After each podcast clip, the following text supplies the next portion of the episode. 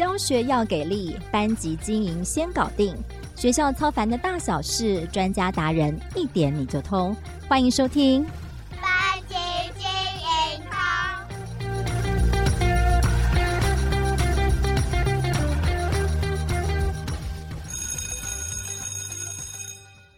各位班级经营通的朋友们，大家好，我是翻转教育的美声主持人邵文。大家应该有好一阵子没有听到我的声音了，有没有一点点想念呢？最近刚好正忙着今年亲子天下教育创新一百的评选工作，要再选出一百组教育创新的团队哦。接下来五月二十五日名单就要正式公布喽，相关讯息在节目的讯息栏中大家都可以找到。接下来也会陆续的邀约这些在全台各个角落为孩子们默默付出的团队来上节目，跟大家分享他们教育创新的点子，千万不要忘了锁定收听翻转教育 Podcast。在今天这一集的节目当中，要跟大家分享啊，我觉得也是另一种不同的教育创新哦。一间位在云林偏乡小镇的图书馆，在疫情发生之后，全台借阅书籍的这个比例大幅降低哦，在这里却是少见的逆势成长。为什么这里的孩子们会这么喜欢走进图书馆借书看书哦？因为这里不只是有书，还很有爱。看到很多家里没有充足电脑或大人陪伴的孩子需要上线上课，他们主动取消公共网络固定时间的限制，让孩子们可以在图书馆安心的学习哦。当然，他们做的也不只有这样，但已经可以让大家看到，原来图书馆也可以成为守护孩子的支柱。啊，最近的一本新书《辽心图书馆》记录下这间神奇图书馆当中发生的故事啊。今天非常高兴的邀请到这本书的作者，也是这间小镇图书馆背后的馆长兼小编冠伦，让我们掌声的欢迎他。Hello，冠伦。Hello，绍雯好，各位听众朋友，大家好，我是馆长小编冠伦。冠伦是我们脸书馆长小编的图书馆日常的版主哦，那经常呢在脸书上跟我们分享图书馆以及阅读的很多的不同的风景哦。那我不晓得说大家对图书馆馆长的印象是什么？其实我小时候很常去图书馆，因为我家附近就有一间图书馆哦。但是我记忆中图书馆中有很多的志工阿姨哦，我其实对馆长的印象是非常的陌生跟模糊哦。我是自从认识了冠伦之后，才大大颠覆了我对图书馆馆长的印象哦。因为冠伦他是非常的。看起来是很年轻又很温柔哦，而且他很有趣，自称是馆长小编哦，有校长兼撞钟的意思哦。那可不可以先请馆长小编哦，冠伦先来帮我们形容一下你自己所服务的这个所谓的偏乡的这个小镇图书馆呢，是一个什么样子的一个图书馆啊？谢谢绍完。其实，在现在大家对图书馆有越来越多那种完美图书馆，要 盖得很漂亮。对。那现在乡镇图书馆就是很朴实，你可能骑车经过还不一定会发现图书馆在那个地方。它的规模就是小小一间，有可能就一层楼，那或者是有的有两层楼就很不错，就算是一间规模蛮大的图书馆。是。对，像我们在云林这个地方，我们也算是中型的，不算是最大的，只是中间大小的图书馆。我们的人口数大概。还不到三万人，整个镇上大概两万多个人，嗯，对，然后图书馆就变成一种平常日，老实说，乡镇图书馆的人很少，大概只有礼拜六、礼拜天比较多家长带孩子们来借书。那平常日有谁会出现在图书馆里面呢？老人。比较常看到的是，对，来看报纸的老人，哦，还有来装水的。阿妈，运动运动路过的阿妈，对，或者是来装水，或者是来看杂志、哦、啊，或者是一些没有工作，就是奇奇怪怪的人。我想大家也多多少少听过，就图书馆会有一些奇怪的人在里面。是对，就是乡镇图书馆平日其实是过着很平淡的 的生活，好像六日才是我们的重点。对，你们的旺季在六日就对了，还有寒暑假。对，但在我慢慢的跟学校有一些合作之后，我觉得这个样貌就。整个开始改观，我们的平日也非常非常的热闹，真的。对，我看就是馆长小编哦，就是在上任之后，尤其是在疫情那段时间，加上疫情到现在啊，就陆陆续续推动了好多，等下可以陆续来分享哦，好多就是阅读推广的活动哦，整个看起来不像是淡季，感觉都非常的热闹，而且 里面好多的小孩的故事在里面发生哦。那我不晓得说，像你们这个小镇图书馆，在一间图书馆会多少的馆员跟负责？那大概平常要做哪些事情？我们的人其实不多，呃，有的乡镇大部分一个乡镇只有一间图书馆，但我们的乡镇比较特别，就是我们其实有两间，嗯，但编制上还是只有一个馆长，嗯，也就是说我一个人要管两间图书馆。那我目前图书馆下面有五个馆员，而且是分在两间图书馆里面，所以人力其实很有限，一间 三个，一间两个，对。然后馆员的工作非常非常的多，你看到的只是说他坐在柜台前面借还书，然后大家对图书馆工作有个幻想，就是说哦，你这个馆员哦一定看很多书啊。我要来澄清一点，馆员是看很多书的封面，可是他没有时间把它翻开来看，对，他就是一直在借还书的过程当中，而且其实你想图书馆这么大一间。馆舍就是完全连厕所他们也要扫啊，对啊，外面的草皮还要修剪啊，就每天的擦桌子、打扫，所有的工作他们进行。再来那些书借下来之后还要再放回去，然后小孩很爱把那个书一直往里面推，或者是把它弄得很乱，还要再把它排整齐。对，所以我觉得管员的工作其实是。呃，非常的复杂，就好像在管理一个家一样。对，而且我觉得图书馆员的工作越来越需要年轻化，因为其实馆员我一直觉得他们的那个眼睛要很好，因为那个索书号字都很小，就是年纪太大，你可能看不清楚号码会放错。然后膝盖也要很好，你蹲在那边放书，一下书柜那么高，一下这么低，就是高高低低要一直蹲，还要抱很好的臂力，你要搬书，所以我一直觉得馆员是一个。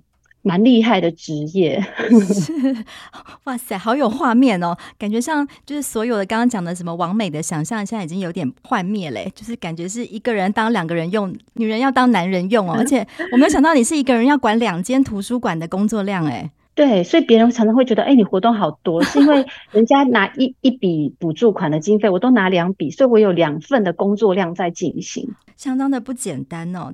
我本来还想说，哎，其实，在小小镇图书馆，其实应该相对的资源呢、其实蛮多限制。但是，其实可以看得出来，你其实突破了这些限制哦，也让这个图书馆也成为社区大家小孩都能够安心学习，甚至是一个安心求助的地方哦。在这个部分呢，书中有蛮多感人的小故事哦。我们要请冠伦再多跟我们分享一下。我觉得你你的工作很像是一个图书馆的社会学家，你有没有觉得？就是，就经常可以看到各式各样家庭的缩影哦。就例如说，可能在疫情的期间，大家可能印象最深刻的是，可能你看到了没有办法在家里上线上课的那个小兄弟。我不知道那个那对兄弟后来有在持续来图书馆吗？会啊，还是会遇到他们啊。哦，真的。好，那你还有呢？我看里面书里面，甚至还有那种阿嬷，就是忘了来接孙子，就是孙子就在。图书馆后来到了呃，最后闭馆了，可能你还送他回家的这种孩子哦，嗯、你是不是可以跟我们分享一下？是不是在工作当中可以看到很多不同孩子的样貌？这可能是过去你自己都不曾接触过的一些孩子。其实我觉得。一直觉得在图书馆工作啊，人家都觉得重点是书，但是其实我看的 更重要的是人，是所以其实我很喜欢观察来图书馆的这些人，那尤其是这些孩子们，嗯、尤其是当妈妈之后，你就会特别想说，如果这个是我的小孩，嗯，我会希望有一个大人在旁边怎么帮助他，是对，所以说通常闭馆期间，就是常常会有家长可能真的是忘记来接，或者是晚一点点，那通常我会请他们，例如说打个电话啊，然后马上家长就会来接，嗯、那其实那个孩子我也知道他平常。就是会等阿妈来接，那我也以为他每次都会被接走。我那天只是想说，我来跟他聊聊天好了。嗯、对，就是我就我跟他聊了之后，聊一聊，发现为什么阿妈一直都不来，你知道吗？聊我都觉得多久太久了吧？聊了十五分钟之后，然后他就说，有时候阿妈会忘记哦，我听到快晕倒，因为我觉得忘记接小孩这件事情，在我的意识里面好像。很难呢、欸，我们不可能忘了接自己的小孩啊，一定会，而且我一定父母一定是更着急的。可是他讲的一副稀松平常的样子，然后我就说，那你要等多久你才会觉得阿嬷忘记？他说大概半个小时。我想说馆长不想再陪你多等十五分钟，你现在打给阿嬷好了。对啊，好紧张，要是忘一次应该就吓坏了，对不对？可是你发现这个孩子就是很习习以为常，然后没想到送他回去，阿嬷也习以为常，是吗？对啊，阿嬷也不慌张哎、欸，对，就是好像平常就是常常会发生这件事情，而且他们家还是住在什么田中央的一个房子。对，因为那时候刚好要吃饭时间，所以我就无聊在跟他聊说 啊，等一下你们是买便当还是什么之类的。那后来就是他就说哦，他会自己煮，他就告诉我他怎么煮东西。嗯，然后接着，因为我看快下雨了，因为我知道他们家还有其他小孩，我想说阿妈骑摩托车来又很麻烦。然后我那天刚好开车，我就说那我开车送你回家。是，对，所以我就开车就请他上车，我还特别叮咛他说，今天你认识我是馆长，你可以坐的车，就不要上陌生的车。嗯、然后后来我就请他报路嘛，就怎么走怎么走。哎，本来从大路开始走到那个田里面的小路，你知道吗？我也不认得路，就是他跟我说转弯才转弯。对，嗯、然后。就这样开开开到他家，就发现我整条路上我根本没看见便当店，所以我简直就是用我自己的理解去理解孩子的生活。是，对，我就觉得天哪，他会煮饭，可能因为他们家旁边真的没有便当店，他非得自己要学起来做这件事情，对，他才有办法有一顿饭吃。嗯、对，我那时候心里就是就觉得感触很深啦，就是身为父母就想说啊，我们家都平常把小孩都照顾的好好哦、对啊，而人家这个孩子。自己就有办法处理自己的生活，而且他走路回家，他并没有去抱怨阿嬷或什么，他就觉得阿妈就是忘了，那我就自己走回家就好了。嗯，好乖的小孩哦。而且这个就像你刚刚说的哦，很多时候在大家可能以为图书馆里面在最重要的是书，可是你看到了更多的是人，对不对？就是而且你必须得先拥有像你一个有一个良善的心，你才可以看到这些需要，不然可能这些孩子平常在就是这样很经常出现在图书馆，可是你没有特别去关心去问。的时候，你也不知道背后原来每一个孩子他的家庭状况有那么大的不同，所以你是不是让着你之后在这个图书馆的工作里面有一些不一样的想法？对，我一直觉得我们好像太小看自己，就是把自己看在图书馆的专业里面。但是我觉得我们每个人会有属于我们不一样的特质。嗯、对，就是这些小小的关怀，或许会给这些孩子很大的力量。未来他可能会记得说：“哦，曾经有个关张阿姨，就是他，他载我回家，在我需要的时候，我走路走了这么多趟。对，某一次有人可以载我回家。我一直觉得我们自己在小时候的那些经历呀、啊，其实有些事情我们会记很久，而且都是小小的事情。嗯、那我。我就希望自己可以成为那样子的大人，在孩子需要的时候给他必要的帮助，这样子。是，我觉得好感人，而且这书中其实好多好多这种小故事哦，我真的很开心，冠伦可以把它记录下来，因为你没有特别的写出来，好像你自己平常做完这些事情也不会特别的告诉别人，对不对？就是这样子，好像就每天这样过去。但是我觉得当你把它写出来的时候，我觉得也鼓励更多的大人哦，可以多去关心身旁一些孩子们的需要哦，成为那个孩子在有需要的时候可以拉他们一把的那个大人哦。对啊，我看好像不只是这个小朋友哦，还包括说可能。你说闭馆的时候，这种孩子会特别多，是不是？就是有的时候，就是还是多多少少一阵子就会出现一个在那边好像等不到家人来接的。那后来呢？你们自己在对管员的训练呢，是不是也会让大家对于这方面有多一点的意识？就鼓励其他的同仁也会多一点敏感度吗？嗯，我觉得，呃，与其说鼓励，不如说馆长自己就是榜样。当他看到馆长是在乎这件事情，馆长会这么做的时候，他就知道未来如果看到这个情况，他要记得，如果他没办法处理，那他要先告诉我，请我出面去处理，请我去关心。对，所以我觉得，当他们看到我这样做的时候，他们对这些事情，他就知道馆长会在乎这些事，会看到这些事，所以他们也会跟着去这样子做。所以我觉得我们的馆员都还。就是也是很有爱心，都会去看到这些小朋友的需要。书里面还特别提到啊，就是可以多一点鸡婆，里面包括发现不只是这种孩子哦，可能本身是应该上学的时候，他没有上学，可能是出现在图书馆这种时候，你们也会特别的提高警觉吗？对，这是我书里面其中一个故事，就是在呃平常的上学期间，你就看他穿着制服在图书馆里面晃来晃去。这时候你就应该要去想说，很奇怪，明明是上课的时间，为什么会他自己在图书馆里面？嗯，对。然后我马上就有意识到，感觉怪怪的，所以我就去询问他，说你是什么学校啊？几年级班的啊？啊，你今天怎么没有去上学？啊，他就跟我说他是几年级班的，然后他说他今天生病了，所以呃就没有去上学。我说那你生病为什么不在家里休息？然后他就给我了一些理由，就是我越听就越觉得。不是这个样子，嗯，对，你就会发现怪怪的，嗯，对。后来就是我就去联系学校啊，因为他有跟我说他是什么学校的，什么班级，就去问，对，然后才发现啊，其实这个我们是个逃学的孩子啊，并不是什么生病啊，然后来图书馆这样子。其实图书馆其实扮演的角色不只是借还书哦，推广书阅读哦，其实它还可以扮演可能社区安全网的角色等等哦。所以我们在呃国家小编的身上看到的哦，不只是经营一间图书馆可以很不一样哦，而且。看得出来，你在看待自己的工作，也不会只是局限在只是一个小镇的公务员呢。其实，就像你刚刚说的，举手之劳，只要多付出一点呢，都可以成为帮助孩子的一些力量哦。在疫情之后，一直到现在，我看你也主动的出击哦，跟旁边的小学做了很多的合作。所以而且很有趣的是，那个小学其实就在你们这个图书馆的旁边哦。对，那你用什么样的方式可以让更多的孩子愿意走进图书馆呢？那就是我们跟隔壁的有一个小学，我们就离得很近，就根本就是黏在一起，就连在一起。更夸张的是，我们图书馆盖的时候，竟然还开了一个侧门，直通校园里面。就我们图书馆除了大门对面向马路之外，就是还开了一个侧门，是直接可以进入校园，也代表学生可以直接从这个门进到图书馆里面，完全没有走出。学校的范围之外，哦，对，就是一步就会踏进图书馆里面。对，那我们就跟学校这样子当邻居当了三十年，然后从来没有想过说这个门可以打开。要知道某一天的，对，门是关着的，因为我们不能够打开，因为打开小朋友就会进来，就等于是出了学校以外的那种感觉。哦对，所以我们一直都是关着，就是学校是学校，图书馆是图书馆，我们就各自做各自的事。是，对。到某一天，我在跟学校的老师聊天，那就有个老师，他就只是。突然突发奇想，他就说：“你不会把那个门打开哦，让我们小孩子去借书啊？”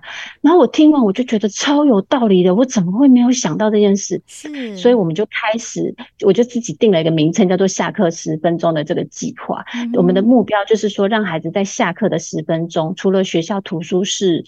的资源，他们也可以利用公共图书馆的资源。嗯，那刚开始的时候，我们需要跟学校校长啊，他们要讨论，因为他们会很怕孩子从图书馆的侧门进来，正门就逃跑了，对，就逃学。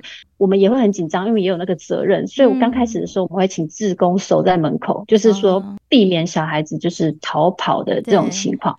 就发现根本就没有发生，孩子们就真 对想太多了，他们真的很单纯，就真的只是来。借书还书，但我觉得就是这个门开了，其实就是完全开启了孩子的一个阅读的一个机会。嗯，因为其实不是每个家长他都很乐意带孩子来图书馆，有些家长自己是不看书的，他的孩子根本不会有机会走进图书馆，不可能六日来，所以唯有在他利用学校自己上学的时间，他可以来借书，可以还书，他就可以拥有他自己去。选书进来借还书的自由，他喜欢选，他是要看什么书，他跟同学就有一个平等的机会。不要说，因为我们的父母不一样，所以我就不能够没有机会来图书馆。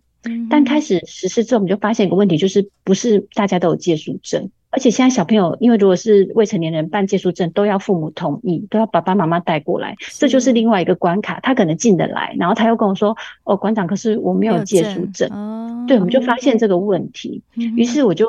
也是改变了一下做法，就以前借书证一定要父母就是一个带孩子来申请，那我想说，如果只是要家长同意的话，我可不可以做成一个同意书的形式，请学校夹联络簿，然后把基本资料填一填，然后家长签个名，缴回来，我就帮他办借书证。哦，不用本人来，如果嗯，不用本人来，啊，家长对于学校夹的联络簿的签名，通常都签的很爽快，就是 对，毫不犹豫，反正平常签很多嘛，对。很聪明啊你，很快的就全部都收回来了。然后我们就一个班一个班一叠一叠帮他们办好借书证，就整班整理好，然后全部不发回去。那这样一来，就等于是全部的小孩都有借书证。嗯，对，我一直觉得这是一个阅读平权的一个部分，就是他走了进来，他要有那个权利，也可以把书借的出去，而且不因为他们家庭的背景如何。对，所以我们就做了这样子的一件事，就让孩子们可以呃。自由进到图书馆里面，然后选他喜欢看的书，可以借书回去，而且他还书还不用担心没有人带他来还，他就是自己上课的时间，他就找下课的十分钟过来把书还一还就可以了。真的好棒哦！就让更多的孩子有机会亲近这个这么丰富的这些图书资源哦，不用等到家长有空再带他们来，我觉得这点还蛮重要。但这过程中会不会碰到一点困难？例如说。会不会小朋友都喜欢来你们这里借书？学校的图书馆就乏人问津，会不会也有一些反对的声音？啊，我觉得这个要看学校的那个校长他的观念，像跟我们合作的这个国小，这个校长的观念就是觉得。我们是把阅读的这块饼做大，他并不会觉得我去瓜分了学校的借阅率，他反而，我觉得校长很聪明，他反而把我们呃这个图书馆的借阅率把它并入学校的评鉴，他就说这是我们的亮 点，我们的孩子有两间图书馆的资源，好棒，嗯，对，所以说当。我一直觉得推动阅读是无限游戏，就是你如果说你要自己玩，然后要每一次，例如说学校的评鉴，我要很好的成绩，所以我就把图书馆的资源挡在外面，那没有不行。但是我觉得更好的方式是我们大家互相合作，我们让孩子爱上阅读，爱上了之后，他就会也会读这里的书，也会读那里的书。我觉得当一个人爱上阅读，没有人再去计较说是谁的功劳，他喜欢就是喜欢。例如说我们。去借书，眼睛负责看书，他不会跟手说手是负责去借书的，脚是负责走进图书馆的，没有人会去计较这些事情。嗯、对，唯有当我们去合作的时候，对阅读这件事情就会让孩子成为一种日常的习惯。嗯而且就真的是发挥一加一大于二哈，就是大家一起来推动阅读。嗯、那讲到这里，我们很多听众朋友可能是呃一些老师朋友们呢、喔，那可不可以跟我们分享一下要怎么样？像你自己，我觉得好会善用这些资源啊，就是整个弹性灵活跟这个结合外部资源的能力，我觉得好棒。就是把这样子阅阅读这样子一个美好的这个种子可以散播出去。那我不晓得说，像图书馆有什么样子的资源，其实是可以跟学校或者是班级图书哦、喔，能够。做一些连接的，其实这些资源是不是也可以跟我们老师们做一些分享？就是我在图书馆工作，我最后发现，就是来图书馆的孩子，原则上的条件就是他曾经来过图书馆，嗯、是，所以说我很鼓励学校的老师有机会带。你们班的学生走一趟公共图书馆，嗯，因为孩子不会去他没有去过的地方。嗯、你只要先跟呃图书馆说你什么时候要来参访，我想馆长会非常乐意，就是跟你们介绍说我们图书资源里面有哪些书，然后该怎么使用，也很乐意帮大家全部把借书证都办好。我觉得，因为孩子们有时候不进图书馆，或是说他不喜欢看书，老实说，问题不一定出在阅读上，而是他不熟悉这个地方。他来这里会觉得坐立不安，因为我不知道。我要去哪边找书来看，然后我又不敢问别人。对，我们应该帮他们挪去这些阻碍，就是有点像是给他一个图书馆的地图、导览图，让他知道说，哦，我想看的儿童书在这，我要借 DVD 会在这，新书在这，柜台在这里，我的卡片可以借几本书，可以借多久？当他有一个规则，他知道这些东西的时候，他来这里就不会害怕。对，所以我觉得应该学校要透过这个机会，让孩子们能够来。参观图书馆，就是认识图书馆可以怎么样的使用。然后另外，我们图书馆的书，其实因为学校。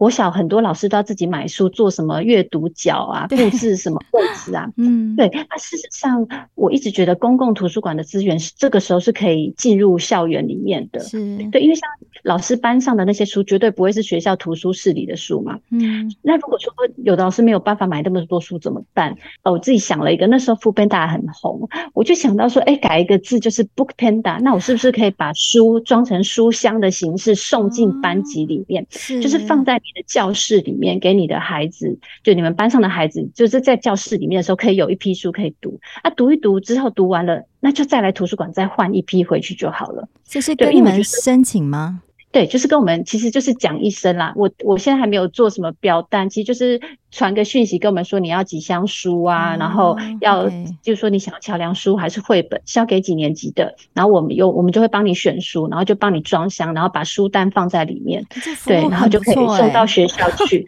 对，当大家知道这服务的时候，都一直问我外送范围有多大，就是我自己的乡镇，因为我都自己开车自己载啊，因为一个乡镇能多大，所以馆长就是那个外送员。所以是 Book Book Panda 的 外送员就对了，又多了一项工作。所以你现在的服务范围、业务范围到哪里？就是我自己的云林、呃，自己对，没有啦，就是我们我们自己镇上而已。因为其他的乡镇有其他的图书馆可以做这样的服务啊。Oh. 对，我是觉得大家应该就近去找资源，就是来使用。嗯、对，而且这个方案开始实施之后，没想到我们连补习班都来问我说：“馆长，那个这个。”方式好好，请问我补习班可以申请吗？哎、嗯，老实说，我真的没有想过补习班会需要，我我是真的没有想到。我最后想说，天哪，怎么有这种自投罗网的人？真的太不会信了。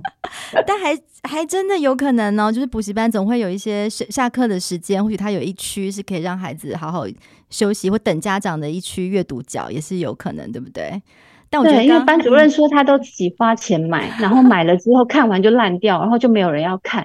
他说其实他们很有图书的需求，那我们就把书送到补习班。而且我最后发现，孩子们在补习班时间不比在学校少，尤其是低年级的，而且很多空白时间就是可以阅读的时候。嗯、所以我觉得这样子的方案就创造了。补习班跟图书馆跟家长跟孩子的整个三赢的局面啊，图书馆的书借得出去，然后啊补习班又有免费的书的资源一直进来，然后家长孩子们你在补习班也可以看到图书馆的书，你可能没有机会走进图书馆的，你在那边看一看，真的想借的时候，你还知道可以找回图书馆来借书。听起来很不错，而且我听冠伦你讲起书，真的是我已经可以感受到你的那个兴奋的那个，就是那个 语气上就是非常的不一样哦，就是好有热忱哦。就是你自己怎么看待这个图书馆可以带给孩子或者这个社区居民的这个影响力？我一直觉得大家把图书馆想的好像是一个很难进入的地方，比如 说我不喜欢看书啊，那个地方好像与我无关。对，但我一直希望呃，透过我的粉砖或透过这本书，可以让大家去看见公共图书馆有它的价值。你看每个地方都有一间警察局嘛，有一间卫生所嘛，可是这种地方你没事是不会去，可是图书馆也有一间是你没事就可以去的地方，就是最好。利用的资源，嗯、我一直觉得图书馆应该会像是一个社区的大客厅，就是大家可以来坐一坐啊，然后借一本书啊，坐着休息一下，嗯、对，让大家看见其实图书馆是有它的价值。然后我在社群上也很努力，因为我希望可以让那些从来没有走进图书馆的人，也可以看看图书馆到底在干嘛。就是它不只是有阅读而已，它是一个是很有温度，就很像你日常。的一个地方，而且我觉得我们常常觉得图书馆放了一堆书啊，都是一些写好的故事，但我觉得更珍贵的是在这边发生的点点滴滴，就是。这是一个创造故事的地方。你在这里工作，其实你是某一个部分，其实你在写下另外一本故事，就写下另外一本书。对，我觉得每个人的生命其实都是如此。你不要小看你现在手边在做的事情。对，当你用心去做，然后把它记录下来的时候，你就会去看见诶自己的进步，然后自己的成长，你也会在当中找到成就感。哇，讲的真的好好哦！就大家要锁定我们馆长小编的图书馆日常这个粉砖呢，其实就可以看到很多，就是馆长小编帮我们每天记录下这个发生在我们每个乡镇、每个社区大客厅的点点滴滴的故事哦。也可以一起走进这个图书馆，创造我们共同的故事哦，让图书馆不再只是一个存放故事书的地方，而是创造更多故事的地方。那我们很很好奇，接下来呢，馆长小编的创意，接下来还想要。再为这个小镇图书馆，在为你的图书馆创造什么样的可能呢？接下来做的事情呢，我会在我自己的阅读中找到答案。其实我觉得有时候啊，你在做什么事情，有时候不见得是很明确我要怎么做，嗯、但是就是当你愿意跨出去的时候，路会自己展现。对，有时候我们可能觉得要设一个很大的目标，然后去往内前进，但是有时候是在你的日常，当你在工作中。你就会知道该怎么做，然后在过程当中，你一直持续的阅读，然后持续的去参与很多的课程，那那些想法它会自动的出现。我觉得那个命运会告诉你你该往哪里去。对，所以对于图书馆未来的样貌，我每一年常常都觉得自己好像。已经气力用尽了，没有什么创意，我想不出什么新点子。可是当我持续的做下去，就是会有新的人来找你合作，就有新的想法。有时候不见得是你自己想到的，但是当你一直在推广自己的理念，别人知道你的时候，别人就会来找你合作。那个路就是会一直超展开，而且是超乎你自己的想象。所以关于未来图书馆会走到什么样子，其实我也不设限。但我相信，就是只要我很专注、很认真的做，当别人看。看见，我们就更多的合作的机会，然后会把整个图书馆带向一个我们超过我们想象的可能性。哇，我们也非常期待接下来在我们这个图书馆里面有更多有趣精彩的故事可以继续分享哦。我自己看完之后，我还是真的是非常想要带我的小孩。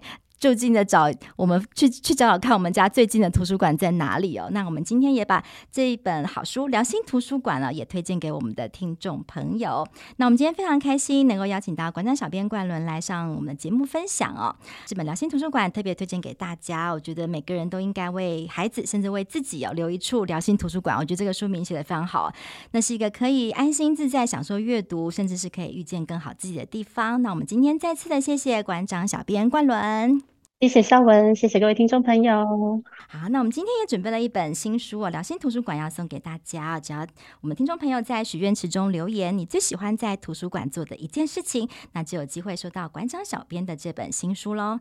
那如果你喜欢我们今天这期的节目，别忘了在 Spotify 还有 Apple Podcast 给我们五星评价，也欢迎跟我们分享听完节目的心得，给我们更多的回馈与支持。